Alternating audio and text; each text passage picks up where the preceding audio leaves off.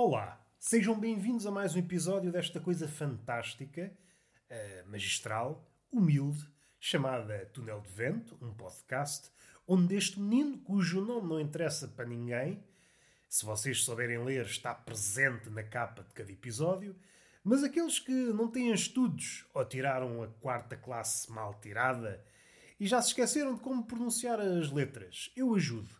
Chamo-me Roberto Gamito e estou, como seria de esperar, como é a tradição, e vocês já não esperam de outra forma.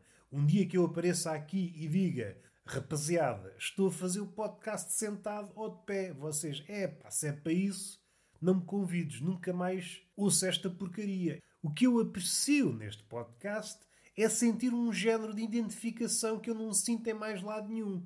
Eu estou a ouvir-te deitado, tu estás a fazer o podcast deitado e às vezes fecho os olhos e é como se estivesses a um palmo de mim, a fazer-me cócegas no nariz.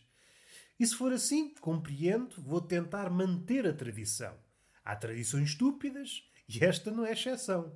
E o que eu queria dizer não era isso. Há tradições que, não obstante serem estúpidas, devem ser mantidas. Ainda mais porque eu sou uma pessoa roliça e devemos proteger os roliços.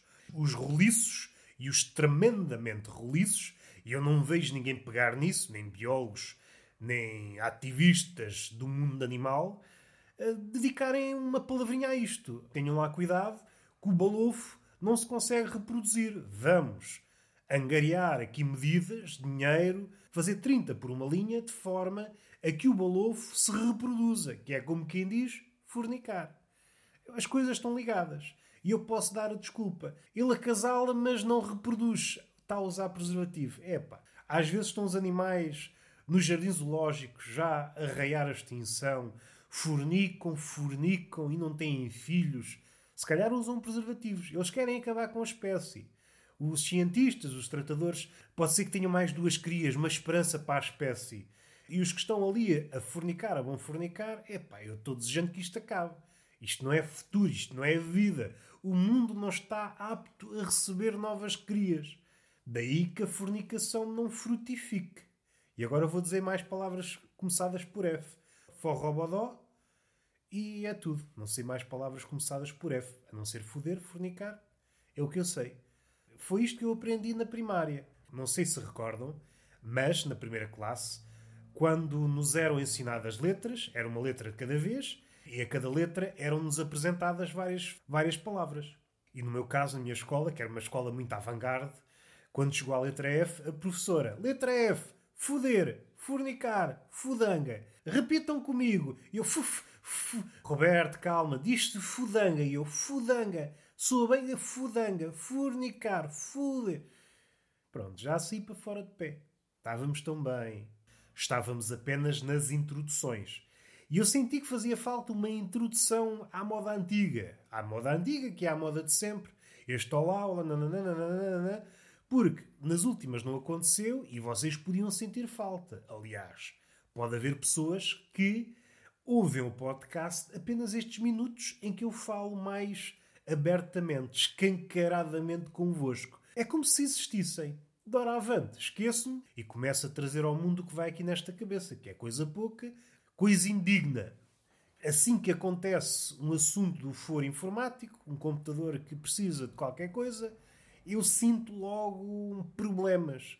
E não é problemas inventados, problemas físicos. Sinto logo as minhas pernas bambas. Ai, ai, que está-me aqui a dar um achaque. Tá, Vai-me dar aqui uma sulipampa. Sinto fraquejar a cabeça, o miolo entra de férias consome muito porque eu já sei que vai haver muitos problemas, as coisas não vão ser resolvidas à primeira. Começo logo a pensar no pior, as merdas que eu tenho gravado vai tudo ao ar, faço cópias de segurança, cópias de segurança não vá os discos rígidos onde eu gravo irem todos ao ar, como já tem acontecido, e eu começo a reviver traumas antigos, que é muito isso que os traumas são, são coisas antigas. A não ser que sejas viajando no tempo, aí podes reviver traumas futuros. Mas isso não é para a gente. A gente tem uma, uma bolsa modesta, não temos carteira para essas viagens. Mais a mais em pandemia, que não está tempo para viajar para lado nenhum. Nem para o passado, nem para o futuro. Concluída esta parte, vamos atacar o tema deste episódio. Finalmente vi aquele filme barra documentário sobre o povo, aquela ligação entre o homem e o povo, está na Netflix. E eu quero deixar claro que não fui raptado por um grupo de povos. Nos últimos quê? Nos últimos 50 episódios é provavelmente a terceira vez que eu falo de povos. Não me vejo obrigado a falar uh, do povo com alguma assiduidade, apenas, olha, calhou. É um bicho que nunca se esgota. Este povo em questão, o povo que é retratado no documentário, a espécie chama-se Octopus vulgaris, em português, em cima do joelho, é polvo vulgar. O biólogo, o cientista dos bichos, o biólogo marinho, para ser mais refinado, é um, uma criatura curiosa. Se há animal que não é vulgar, é o polvo. Seja mais comum ou menos comum. Seja um polvo mais exótico ou menos exótico. Não há nada no polvo que seja vulgar. E quanto mais sabemos acerca dos povos, e sabemos pouco. Em relação a outros animais, sabemos pouco. Seja como for, eu acho que o apodo, eu percebo, é para fins de catálogo. Não deixa de ser irónico apodar o povo, o povo que normalmente nos chega ao prato, salvo erro, é o povo que nos chega ao prato, de povo vulgar. Até vai ser o título deste episódio. Até vai ser em latim, que é para vocês verem. Daqui em diante, pode haver ou não spoilers. Quem não gosta de spoilers, vá à sua vida. Fumo um cigarro. Ah, mas eu não fumo. Então vai-te para. Era evitável. Para quem gosta de spoilers, é estúpido, eu sei, mas há malucos para tudo. De certeza que há pessoas que pensam: é pá, se ele me dá um spoiler, ui, fico todo entusiasmado. Não são pessoas que deem a cara. Se forem uma pessoa dessas, digam: é pá, o que eu adoro é spoilers. Filmes, séries, hum, isso não me diz nada. Eu quero é spoilers. Quero que a pessoa me esventre a série de uma ponta à outra e assim não perco horas e horas em temporadas. Quero que a pessoa, em meia dúzia de linhas, me conte a história toda. Isto é ser amigo. Ao contrário do que hoje se diz, que dizer spoilers é um bocadinho maldoso. Não, pá. Quem diz spoilers, e se forem bons spoilers, está a poupar tempo à pessoa. Estas seis temporadas resume-se a meia dúzia de linhas. Ok, já posso partir para outra coisa. Enfim, a amizade já não é o que era. Voltemos ao povo. Logo ao início do documentário, tem uma imagem curiosa. O povo a camuflar-se usando vários pedaços de rocha, conchas. É como se fosse a minha primeira hum, legenda para aquela imagem, que eu podia estar perfeitamente exposto num museu de arte contemporânea que não destoaria. E até digo mais, até estaria num pedestal, estaria no lugar cimeiro da exposição. É uma coisa grandiosa. Um polvo tem oito tentáculos e, em média, pode ter hum, duas mil ventosas. De certeza que há de variar de espécie para espécie e tem que ver eh, também, se calhar, eh, o tamanho dos polvos e já estou aí para fora de pé. O que interessa é que cada ventosa age de forma hum, autónoma. É como se tivesse um mar de dedos. Tem oito tentáculos e cada tentáculo está a abarrotar de pequenos dedos, ventosas que se colam. A possibilidade de o povo se esconder, eh, se metamorfosear, é imensa. Se quisermos, e eu acho que não vou arriscar muito ao dizer isto, o povo é o poeta dos mares. Porque é um fingidor. É um fingidor, consegue ser uma imensidão de coisas, com uma rapidez e com uma eficiência absurda, camufla-se, seja em cor, em texturas, formas de se locomover. Uma panóplia estúpida. E aquilo que os cientistas e os apaixonados da vida marinha, ou os biólogos marinhos, chegam sempre a esta ideia, vá, os povos não deviam ser assim tão inteligentes. Ninguém esperaria que o povo fosse assim inteligente. Mas, bem vistas as coisas, o povo é um cérebro. Quase todo o corpo do povo é feito para pensar. Além daquilo que caracteriza um povo como um bicho excepcional, a forma vá no estado dito normal, já é uma forma excepcional. As formas como ele se locomove é excepcional. Até há uma forma retratada no documentário onde ele usa dois tentáculos e é como se andasse. O que nos leva a crer, se o povo quiser, qualquer dia toma conta disto tudo. E só não toma conta disto tudo porque o polvo é um bicho extremamente antissocial. É provavelmente um dos bichos mais antissociais. Caso contrário, se vivesse em comunidade, eh, não sei se, pensando pela via da ficção científica, se o povo se reunisse, e é preciso fazer o paralelismo com o homem, foi a partir do momento que o homem se começou a reunir em comunidade que houve um aumento de, de tudo. Foi graças ao fogo que houve o sentimento de comunidade, as ferramentas puderam ser aperfeiçoadas, mas tudo devido à comunidade, devido à junção, à partilha de histórias. Se acontecesse algo semelhante, não sei até onde é que podia ir o povo. O povo é um bicho curioso a vários níveis. Camufla-se surpreendentemente bem. Não consigo encontrar nenhum animal que o supere no campo da camuflagem. As capacidades que tem para se camuflar, as cores, que é impressionante. A gama de cores é absurda. E além de ser cor, pode ser em padrões, pode ser textura, as formas. Ou seja, dá 15 a 0 a um camaleão, que é o animal que nós pensamos logo quando estamos a pensar em camuflagem. E aqui entra hum, o meio. O povo, como é um ser solitário, vê-se obrigado a estar sempre alerta. E o povo cresce em habilidades devido a dois fatores. Primeiro, o oceano está cheio de perigos. Em linguagem comum, se não se puser a pau, vai desta para melhor em três tempos. E é um animal extremamente curioso. E é uma coisa que está plasmada no documentário. Além do básico, das relações, que pode ser mais ou menos humanizado, é preciso haver uma confiança para que a relação se estabeleça. É muito esse o vetor do filme. Mas, seja como for, o povo, aquele povo que está a ser retratado no documentário, cresce em habilidades devido aos predadores e devido às presas. Dito de outra forma, o meio não lhe dá a bébias. Recordo-me agora de uma parte do documentário, numa parte final, onde ele tenta caçar lagostas. E falha algumas vezes até chegar à conclusão da melhor forma para caçar lagostas. A lagosta fugia-lhe sempre. Tem várias formas de, de capturar, mas uma das formas mais vá mais comuns do povo caçar, seja o que for, caranguejos ou peixes, é lançando-se sobre a presa, como se fosse uma teia. Aquelas malhas que vemos nos desenhos animados, lançam uma malha por cima, estão capturados. E assim é o povo. A forma como consegue tirar partido daquilo que está à sua volta, seja para se camuflar, seja para estar numa posição privilegiada para caçar presas, é soberbo e é difícil não nos sentirmos impressionados. Surpreendeu-me, surpreendeu-me a forma como engendrou aquele casulo de conchas, pequenas rochas ao início, parecia uma bola abstrata.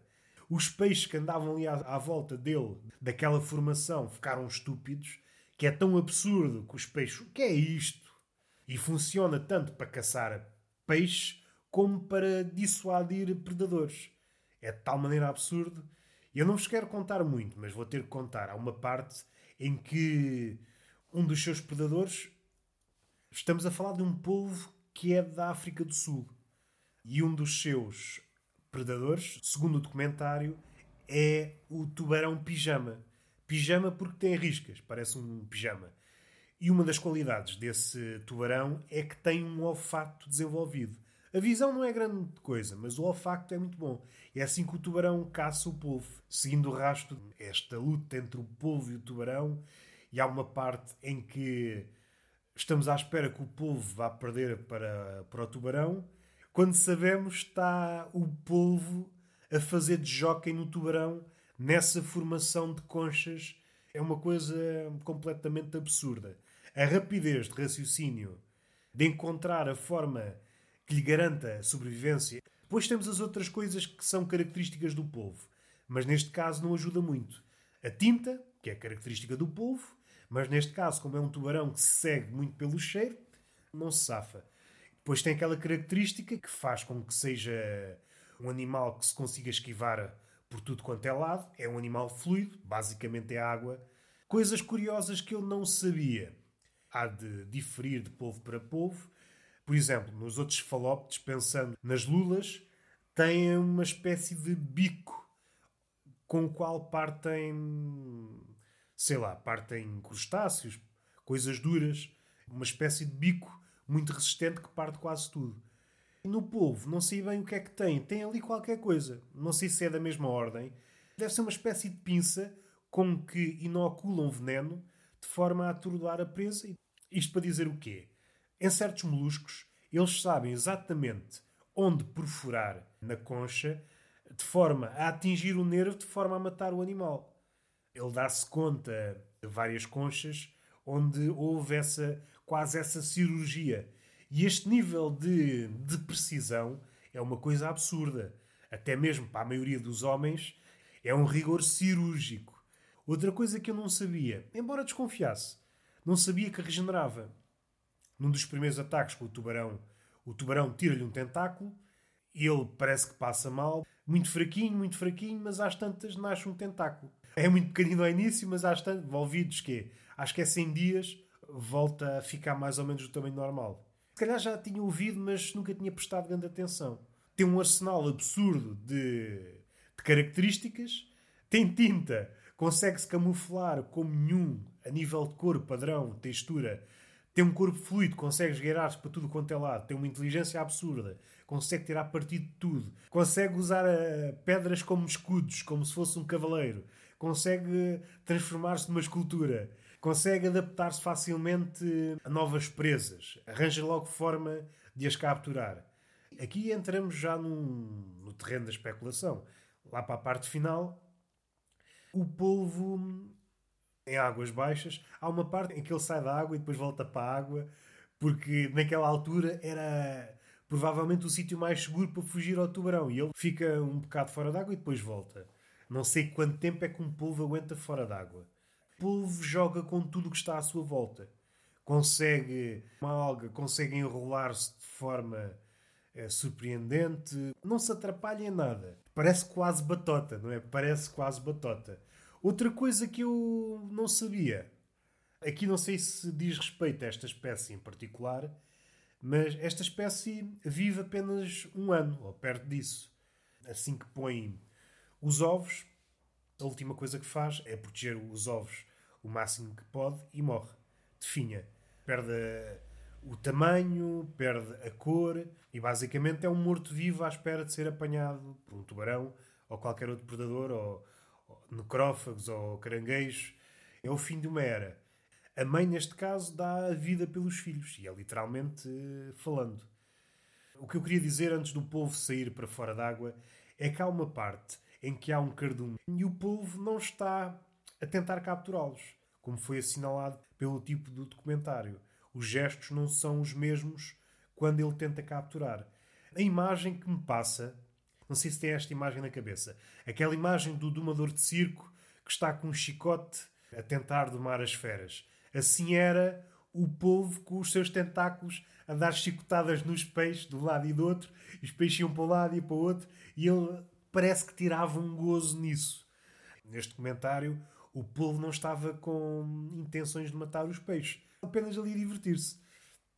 Esta criatura antissocial, estes milhões de anos no sentido de se tornar invisível, tudo o que o povo é vai no sentido de se tornar invisível aos olhos de todos. É um fingidor. É um fingidor e, nesse aspecto, o povo é o verdadeiro poeta dos oceanos.